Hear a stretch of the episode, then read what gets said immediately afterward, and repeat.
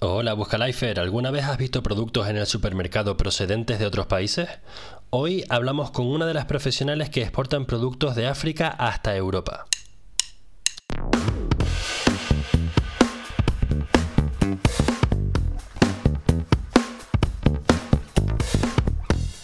Si es tu primera vez en Buscalifers, hola, me llamo Alejandro Gómez y estás escuchando un podcast en el que quiero escuchar a gente como yo Personas que han decidido hacer las maletas y probar suerte y ganarse la vida fuera de su zona de confort.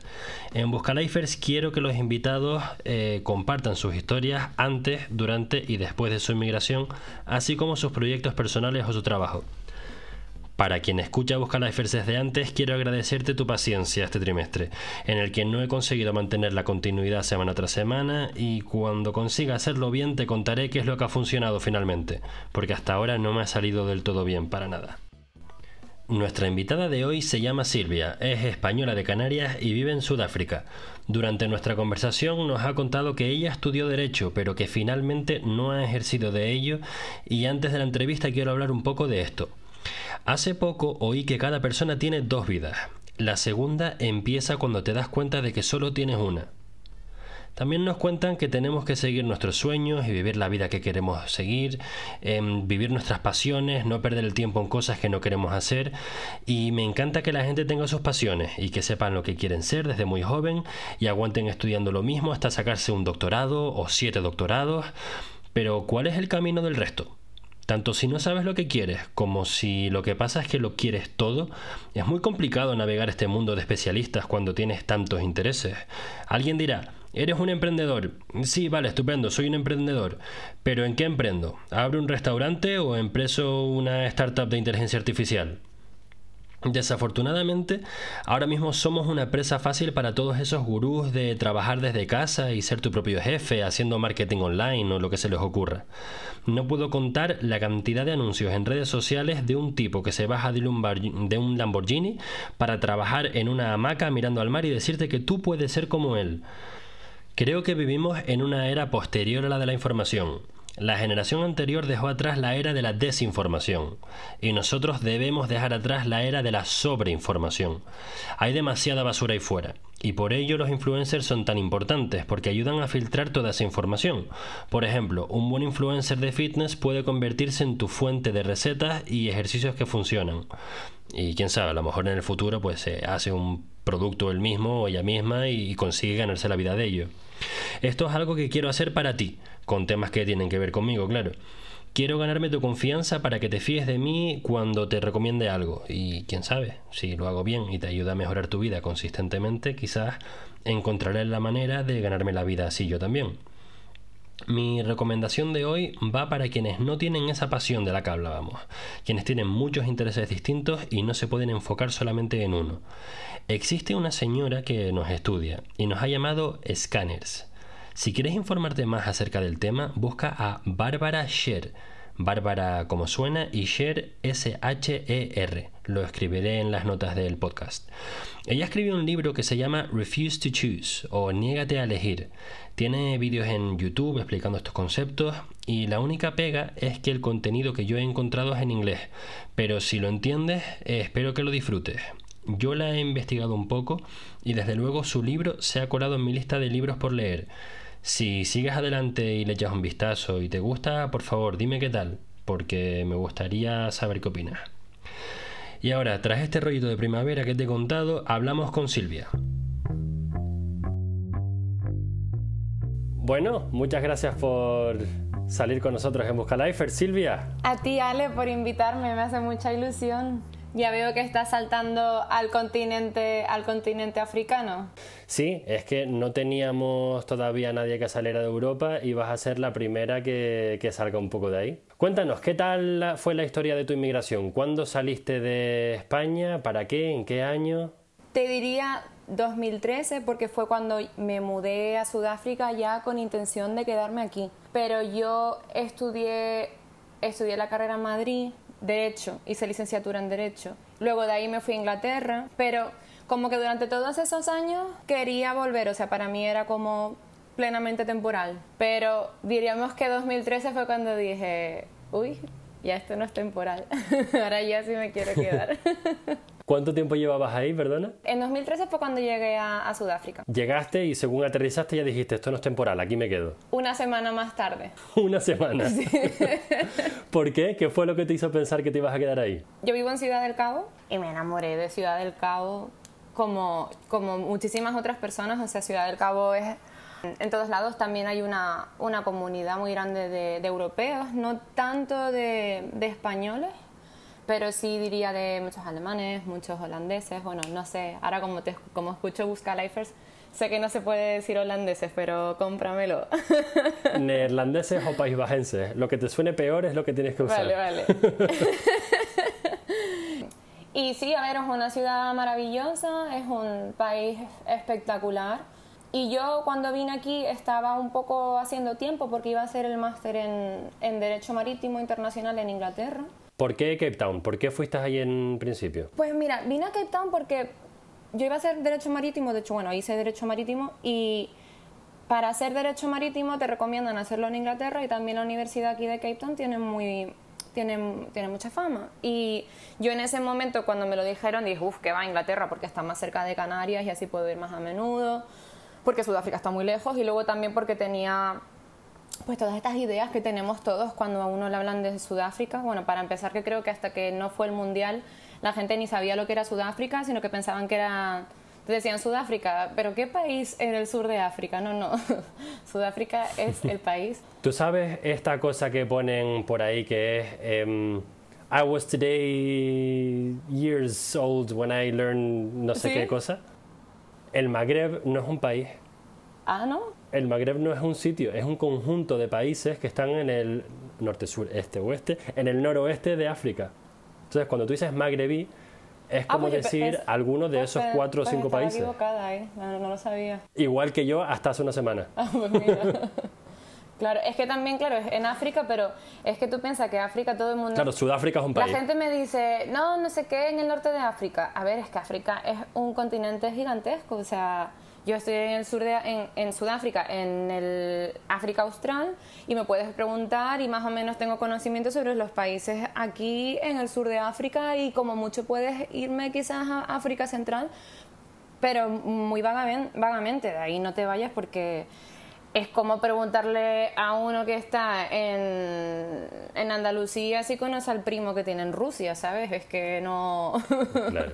Entonces, tú en 2013 te fuiste a Sudáfrica, que es un país específicamente a la ciudad de Cape Town. Sí, sí. Y entonces yo tenía un poco de miedo a hacer el máster aquí en principio porque tenía todas esas ideas preconcebidas de, wow, Sudáfrica, eh, seguro que es un país súper peligroso, escuchaba todas esas historias de si raptos, y secuestros y demás, que bueno, que es verdad, los hay.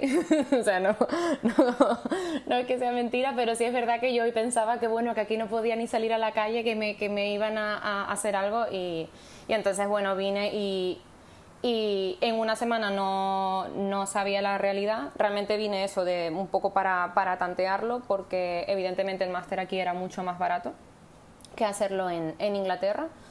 Y, nada, en la semana fui a la universidad aquí de Cape Town a, hacer la solicitud para, quedarme aquí porque mm, la ciudad me, me, maravilló, o sea, es increíble. Eh, el país en ese momento tampoco lo conocía tanto, solo algunas, algunas zonas, pero, pero vamos, que me cuadró, o sea, fue como algo así como que los planetas se alinearon, como cuando cuando, no sé, hablan de eso de cuando el amor de tu vida, ¿no? Pues para mí fue como, fue Sudáfrica. Love at first sight. ¿Y qué haces ahora? ¿Cómo te ganas la vida? Pues eh, yo, una de las cosas que yo creo que llevo ya ocho años aquí, lo, de las cosas más duras que yo viví en Sudáfrica fue aprender que en, Europa somos unos consentidos con el tema de los papeleos, de que la Unión Europea no necesitas visados, puedes irte de un lado a otro y habiendo, habiendo nacido en la Unión Europea piensas como que es un, bueno, es un derecho adquirido, ¿no? Pero piensas que es lo normal, ¿no? Y cuando sales de Europa te das cuenta de que no, que hay una cosa que se llama visados, que depende de en qué país estés, son más o menos eficientes y eficaces al hacerlo y, bueno, yo fui... Esto es algo, por ejemplo, que los latinos que tenemos nosotros en Europa conocen que nosotros no. Exacto. Ellos también tienen que pasar por ahí. Exacto, sí. La única diferencia es que en Europa las instituciones son eficientes. Y si tú presentas todos tus papeles en regla, te dan un visado. Pero claro, en Sudáfrica no, en Sudáfrica no, porque, porque depende de quién te toque, te dice, the system is offline, y entonces tienes que esperar seis meses y cosas así, ¿no? Ah, qué bien. Y bueno, en que Sudáfrica también es proteccionista en el sentido que no permite, o sea, no, no hace tan fácil el que, bueno, al menos sí, siempre ha sido así durante los últimos años, porque hay mucha inmigración del resto de países africanos. Entonces, pues hacen, intentan hacer un poco más difícil el, el, emigrar aquí. Entonces estuve haciendo pues varias cosas, saltando de un trabajo a otro, siempre con muchos problemas con el visado. Eh, el primer trabajo estable que tuve fue en, en, la Cámara de Comercio Española, que estaba, estaba en ese momento en Ciudad del Cabo, ya no, ahora está en Johannesburgo.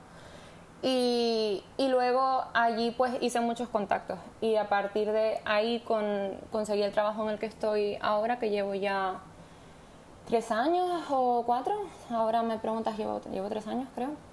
Y trabajo para una empresa, o sea, es una empresa europea y yo lo que hago, soy la única empleada que tienen aquí en Sudáfrica y, y, y llevo aquí todas las exportaciones, exportaciones de perecederos.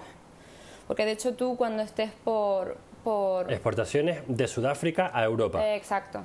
De hecho, cuando tú estés en, cuando vuelvas por Holanda, fíjate cuando vayas al súper, pues que verás arándanos, verás cosas y si te fijas en lo que pone origen, pues pone, pone Sudáfrica. Aquí tenemos la ventaja que en Sudáfrica estamos en el hemisferio sur, por lo que siempre vamos a destiempo con, con Europa. Entonces, eh, por eso hay tanta importancia con, con los perecederos aquí y sobre todo con, con todos los países que, que por climatología no, no, pueden tener mucha huerta, ¿no? como dígase Inglaterra, Alemania, Holanda. ¿Y el trabajo que estás haciendo ahora de exportación tiene algo que ver con tu formación de abogada? No. A ver, yo, eh, yo estudié Derecho porque yo no sabía qué hacer, ¿vale? Como no sabía qué hacer, pues me metí en Derecho, creo que como mucha gente. Y mm, nunca tuve ese sueño de ser, porque yo quiero ser abogada como las de la tele y tal. Eso no, no tenía yo esa idea. Pero bueno, sí es cierto que estudiar Derecho te da eh, una base en tu formación que puedes utilizar luego para otras muchísimas cosas. Yo, al haber hecho luego Derecho Marítimo, pues sí es verdad que eh, con todo el tema de exportaciones eh, sabía, vamos, ya lo, ya lo manejaba pero, pero no, realmente lo que yo hago, a mí me dieron la formación para ello. De hecho, estuvo un año en formación. Podría haberlo hecho cualquier otra persona. ¿Sin barrera de entrada? ¿Cómo, perdona? ¿El hecho de que seas abogado te permitió que te dieran la oportunidad? No, no, no, no, no. Realmente ellos en ese momento estaban buscando a alguien que, que, que fuese europeo. También ayuda con todo el tema de los viajes a Europa, por el hecho del visado. Claro. Eh, necesitaban a alguien que hablara español y alguien que conociera Sudáfrica. Querían alguien que, que, conociera, porque claro, como tienes que estar aquí con todos los proveedores y, y también por el sur de África, yo viajo mucho eh, a Namibia y, y, a países aquí que hacen frontera. Y entonces, pues, eh, alguien que conociera, que conociera los países vamos, que no fuera, o sea, no, no estaban buscando el típico expatriado que llega a Sudáfrica y realmente sea un español en Sudáfrica, sino alguien más bien que fuera sudafricano. El estilo de vida en Sudáfrica es muy chill. Me sale la palabra chill. No muy chill. Sí, no me sale, no me sale otra palabra. En, en Sudáfrica la vida es muy relajada, ¿vale?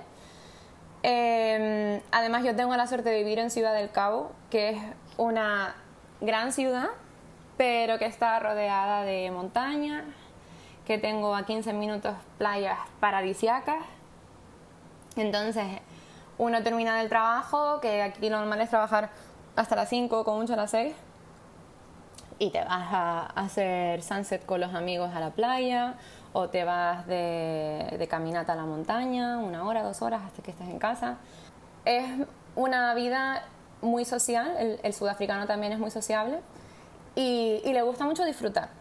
No, no es esa vida de cuando yo estaba en Madrid, no, no sé, no, no tiene nada, nada, nada que ver. Además también evidentemente el tiempo ayuda porque hay un clima muy bueno también. ¿Cómo es Evidentemente el clima ahora, ahora, es verano y mucho mejor, pero pero en general incluso, a ver, in- invierno pues no, no, no es que sea que estemos todos los días a 30 grados, pero no es ese invierno europeo que no quiere salir de casa en días y días porque no para de, de llover, lo que yo, lo que yo viví en Inglaterra, Claro. básicamente. ¿Cómo se mide la temperatura allí? ¿En Celsius o en Fahrenheit? Eh, no, es en Celsius. Es todo igual. Bueno, a ver, es que piensa que Sudáfrica fue Commonwealth. Entonces, eh, de hecho, por, Por eso pregunto lo del Fahrenheit. Sí, sí. Bueno, es que, o sea, Ce- Celsius son los grados, ¿no? Sí. Vale, pues sí. O sea, es como en Celsius Inglaterra. es el sistema métrico. Sí, sí. En Inglaterra, no sé si utilizan el Fahrenheit, ese sería el imperial. ¿Cómo- ¿Cuál es el que usamos en España? En España usamos el métrico, Pues ese. sí. Que, por ejemplo, para peso, nosotros Sí. en el métrico usamos en los kilogramos y en Inglaterra utilizan los pounds. Sí. Y Sí, no, pues eso no. Sí, aquí se utiliza kilos como, Vale. um, como en España. pues ya está claro. No nos importa hoy Sí. cómo está en Inglaterra, pero en España y, eh, y en Sudáfrica ya lo tenemos. ¿Tienes amigos locales en Sudáfrica? Sí, sí, muchos. De hecho, eh, hay quizás una comunidad de españoles, pero más am, estamos hablando del expatriado. El expatriado que trabaja para una de las grandes empresas españolas, aquí hay muchas de, de renovables, que viene por la empresa y le están aquí cinco años, donde la empresa básicamente les pone como un paquete. No, no tanto de instalación, sino como para los cinco años que está, que pueden ir con la familia y todo eso. Entonces, eh, yo en la época que estuve en el consulado a lo mejor sí los conocía más, pero ya realmente no. Pero porque al final mi estilo de vida es sudafricano. Yo trabajo para una empresa sudafricana local y, mm, y, y, y- y todos mis... Yo también estudié aquí en la universidad. De hecho, yo era la, era la única española en, en, en la universidad. Me llamaban, de hecho, la española. ¿Qué Silvia? La española. Porque solo había una. sí, sí, me, me, me acuerdo un día dije, ¿tú eres la española? Digo, bueno, no sé si soy la española, pero desde luego soy española. ¿Hay gente de habla española que, que no sean de España? ¿Gente latina? Tengo dos amigas españolas. De hecho, de hecho, eso, solo, solo dos amigas. Hay latinos, pero tampoco, tampoco creo que sea una comunidad tan grande. Eh, así que sí, yo diría que todos mis amigos son locales. Eh, en, en ese grupo de locales quizás hay algún extranjero como yo, mm, que suelen ser todo parejas de, de los locales, claro. de los locales, como yo, mi, mi novio es sudafricano, pues su, su amiga también tiene otro marido que es mm, holandés o neerlandés, o perdona si lo dije mal. Y sí, pero sí, eh, básicamente sí, mis amigos son, son todos sudafricanos. En Sudáfrica, uno de los idiomas oficiales es el afrikaans, que es muy parecido al, al neerlandés. No sé si del norte o del sur. ¿Tú lo hablas Sí. y tus amistades lo hablan entre ellos? No, en Sudáfrica hay 11 idiomas oficiales. Entonces, uno, sí, son 11. a partir del el 94 fue cuando terminó aquí la dictadura de la parte ¿Cuándo? del apartheid, que seguro que has hablado. En el 90, bueno, terminó en el 92 o por ahí. Se declaró una república democrática en el 94. Así que estamos hablando de un país muy reciente en, en lo que es eh, su historia de democracia. Entonces, en ese momento, pues claro, lo que estaban intentando era, a ver, era un país muy dividido, donde durante muchos años hubo, vamos, era una, era una dictadura racista, ¿no? Y no, no solo de, de blancos y negros, o sea, el racismo en Sudáfrica es más allá de, de eso porque también aquí hay, hay más razas. Pero intentaron traer todas las comunidades, razas y culturas de una forma pacífica y una de ellas fue, con, fue declarando todos los idiomas oficiales. Entonces, por eso son, son tantos. El afrikaans es uno, diría que quizás, bueno, está mal utilizar la palabra importante, pero el afrikaans quizás es de los que más se habla. Pero evidentemente el inglés es el más el que más se utiliza. El afrikaans, yo no hablo afrikaans, digo un par de tonterías, pero por lo que me han dicho, eh, es, es como un neerlandés, pero como de niños chicos. ¿Se habla la... Como ¿Se dice que- la palabra lekker? Sí, Vale. claro, leca. Pero por ejemplo, leca es una palabra que se utiliza en general en Sudáfrica. O sea, yo hablando inglés utilizo la palabra leca. Vale. O sea que ya se ha integrado. Tiene, tiene muchas palabras así que, que, que se dicen. Y, y mis amigos hablan afrikaans. A ver, tengo algunos amigos que son afrikaans. Eh, también dentro de los color, aquí en, en Sudáfrica está el color que habla inglés y el color que tiene como lengua materna también el afrikaans. Entonces, eh, no solo pienses afrikaans, el blanco, boer, que sus antepasados vienen de, de, los Países Bajos, porque no, porque, porque también hay, hay, hay gente aquí que ya, que ya nació con eso como como lengua materna, aunque no fueran blancos. Pero aquí en Ciudad del Cabo no es una ciudad tan africana, es más en la zona de Johannesburgo, Pretoria. Y yo no tengo uh, cercano a mí tanto africans. Pero también es cierto que el africans cercano a mí va a hablar inglés. Ya, va a hablarlo también, claro. Oye, y contaste que era una dictadura bastante racista antes. ¿Tú has notado racismo hacia ti por ser española en, en Sudáfrica? ¿Alguna vez? Sí. Por por parte de africanos, de hecho. Alguna vez sí, quizás, pero, pero creo que más, más sentí en otros países en Europa, como, como en Inglaterra incluso, diría. O sea, que es menos racista que, que algunos sitios de Europa. Hacia, hacia el europeo, hacia el europeo sí. Pero bueno, sí, Sudáfrica es un país racista, o sea, es un país racista. Sí, con la historia que tiene, no podemos esperar tampoco que, que sean lo más progresista que hay en el mundo. No podemos culparles. Sí, sí, a ver, e, es un país... Eh, no, no, sé, no sé cómo, o sea, Sudáfrica es racista y no es racista. Creo que todo eh, depende mucho del, del, del, momento y de las personas con las que estés hablando. En general, em, evidentemente es un país donde hay un montón de razas, un montón de culturas y muchísimas religiones, que se lleva todo el mundo bien. Entonces, em, en ese sentido no es racista. Quizás cuando te digo racismo estoy hablando más de las generaciones anteriores. No lo noto tanto con las personas de mi edad, y es decir, entre mis amigos. Quizás sí lo he notado más cuando he ido pues a casa de algún de alguno de mis amigos y he escuchado algún comentario en la mesa, ¿vale? O, o, también cuando vas a Sudáfrica, al norte de Sudáfrica, ¿vale? A, a toda esa parte rural que en algunas zonas todavía parece que, que hay apartheid, si te digo la verdad. Pero es claro, Sudáfrica es un país muy, muy grande. Pero en, en, en, las, en las ciudades grandes no, yo no experimento así racismo. Eh, pero, pero bueno, creo que también vivir en Sudáfrica me ha hecho darme cuenta que es que eh, hay muchas cosas que a lo mejor nosotros, yo antes no consideraba racistas, pero que me he dado cuenta de que sí lo son. Quiero pasar al tema de conversación de qué tal se trabaja, porque quien escucha Busca Lifers también quiere saber cuál es la cultura laboral. Por ejemplo, en España es muy normal las horas extras sin pagar. En Sudáfrica, em, lo que es la, base laboral, la legislación es muy básica, ¿vale? Entonces, no hay... Em, vamos, no es que aquí tengas unas condiciones eh, extraordinarias como un mm. trabajador base es un tema de tu empresa que te quiera dar ese extra.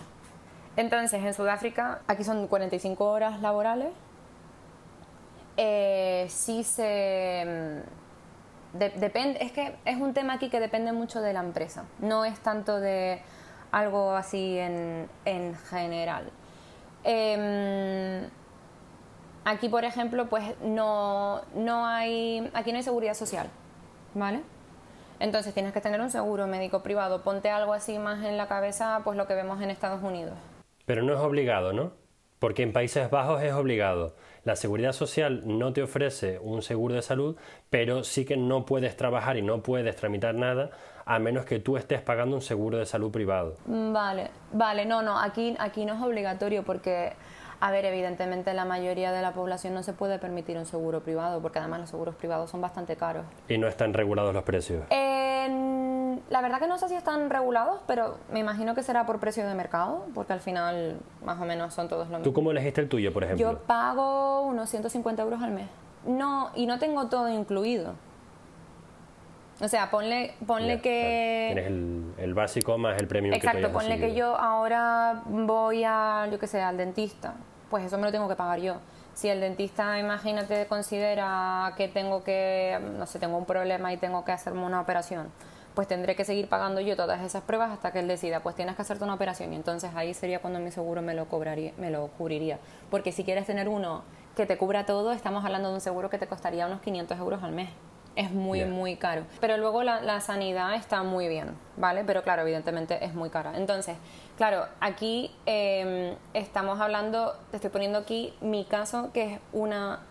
Yo soy un sector de la población sudafricana privilegiado. La mayoría de la gente no se puede permitir un seguro privado en Sudáfrica. Aquí qué hacen, pues normalmente las empresas pues a lo mejor intentan pues darte extras, como por ejemplo te pago el 50% del seguro, tal, y luego depende de la industria y depende de la empresa para la que trabajes, lo porque me estabas poniendo el ejemplo, pues se te pagarían las horas extras, pues pues depende, porque al final también todo depende de tu puesto. O sea, yo por ejemplo a mí no me pagan horas extras, pero mi rol se entiende que yo voy a que, yo, no, yo, yo no tengo un horario de trabajo de que, oye, a las 5 yo me voy a mi casa.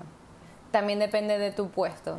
Creo que en ese sentido no, no está tan regulado como, como, como en Europa. Pero vamos, que realmente... Em, o sea, las condiciones laborales aquí, creo que sobre todo el tema de la seguridad social es lo, lo, lo, más complicado porque tienes que, al final, tienes que seguir pagando impuestos, Aquí en Sudáfrica solo pagan impuestos un 5% de la población. Creo que ahí te puedes ir dando cuenta de cómo es toda la desigualdad en el país, porque solo es un 5% el que cobra bastante como para que le puedan exigir impuestos. Y creo que es así un poco, pues, como se tristemente se compensa la buena calidad de vida. Sé que para ti es más tarde que para mí y no quiero robarte mucho tiempo. ¿Te quedan cinco minutos más para nuestras dos preguntas endémicas del programa? Dime, dispara. ¿Qué harías con un millón de euros? Esa la, he escuchado antes cuando he escuchado otros episodios tuyos de Busca Lifers. A mí una cosa que me encantaría sería, o sea, seguiría viviendo en Sudáfrica y, y, seguiría, y seguiría desde luego trabajando, porque bueno, al final un millón de euros para toda la vida, pues creo que depende un poco de qué es lo que quieras. Pero mm, aquí hay un espíritu muy emprendedor y, me gustaría poder hacerlo y sobre todo me encantaría poder decir, pues me voy de vacaciones dos meses a Canarias y no tener que estar pensando, ay, es que tengo solo 30 días de vacaciones al año y ahora me tengo que volver porque eso, me gustaría mucho, lo he hecho mucho de, mano, de menos porque es de las cosas eh, más duras de estar tan lejos, que cuando al final uno está en Europa, al final puedes coger un avión e irte el fin de semana a Tenerife, o a España, o a donde sea, pero cuando estás, o sea, yo necesito casi 30 horas solo de viaje. Entonces, eh, me gustaría poder decir, se acabaron los horarios y ahora soy yo, soy yo mi jefa. Entonces, ¿invertirías en un, en un proyecto tuyo, en una empresa tuya? Todavía no sé cuál. Qué, Vale, esa era la siguiente pregunta. Eh, sí, sí. Además lo, lo, tengo claro que lo haré, pero no sé, no sé cuándo. Creo que la, la, segunda pregunta entonces ya está respondida, que es que qué harías si no tuvieras que trabajar. Ah, pues trabajar para mí misma en Sudáfrica. Pues nada, Silvia, muchísimas gracias por este tiempo con nosotros. Muchas gracias a ti. Y ha sido un placer hablar contigo. Igualmente. Muchísimas gracias a Silvia por ser la primera persona en hablar desde fuera de Europa. ¿A ti te gustaría ser invitado de Buscalifers y salir en este podcast? Tenemos las puertas abiertas. Cuéntame un resumen de tu historia escribiéndome por Instagram o por Buscalifers al email buscalifers.gmail.com. Me interesa saber de qué país eres, a qué país emigraste, si es que emigraste y cuál fue esa historia, cómo fue todo aquello y también cómo te ganas la vida, qué proyectos personales tienes o cualquier cosa interesante que tú creas que, que puedes contarme. Solo con escribirme ya me habrás dado una alegría porque habrás valorado el podcast tanto como para querer salir en él y te apuntaré en mi lista para realizar la llamada cuando tu tema o las cosas de las que hables estén en línea con el tema de la temporada o de los invitados que vengan por delante o por detrás. Pues nada, muchas gracias y con los dedos cruzados hasta la semana que viene.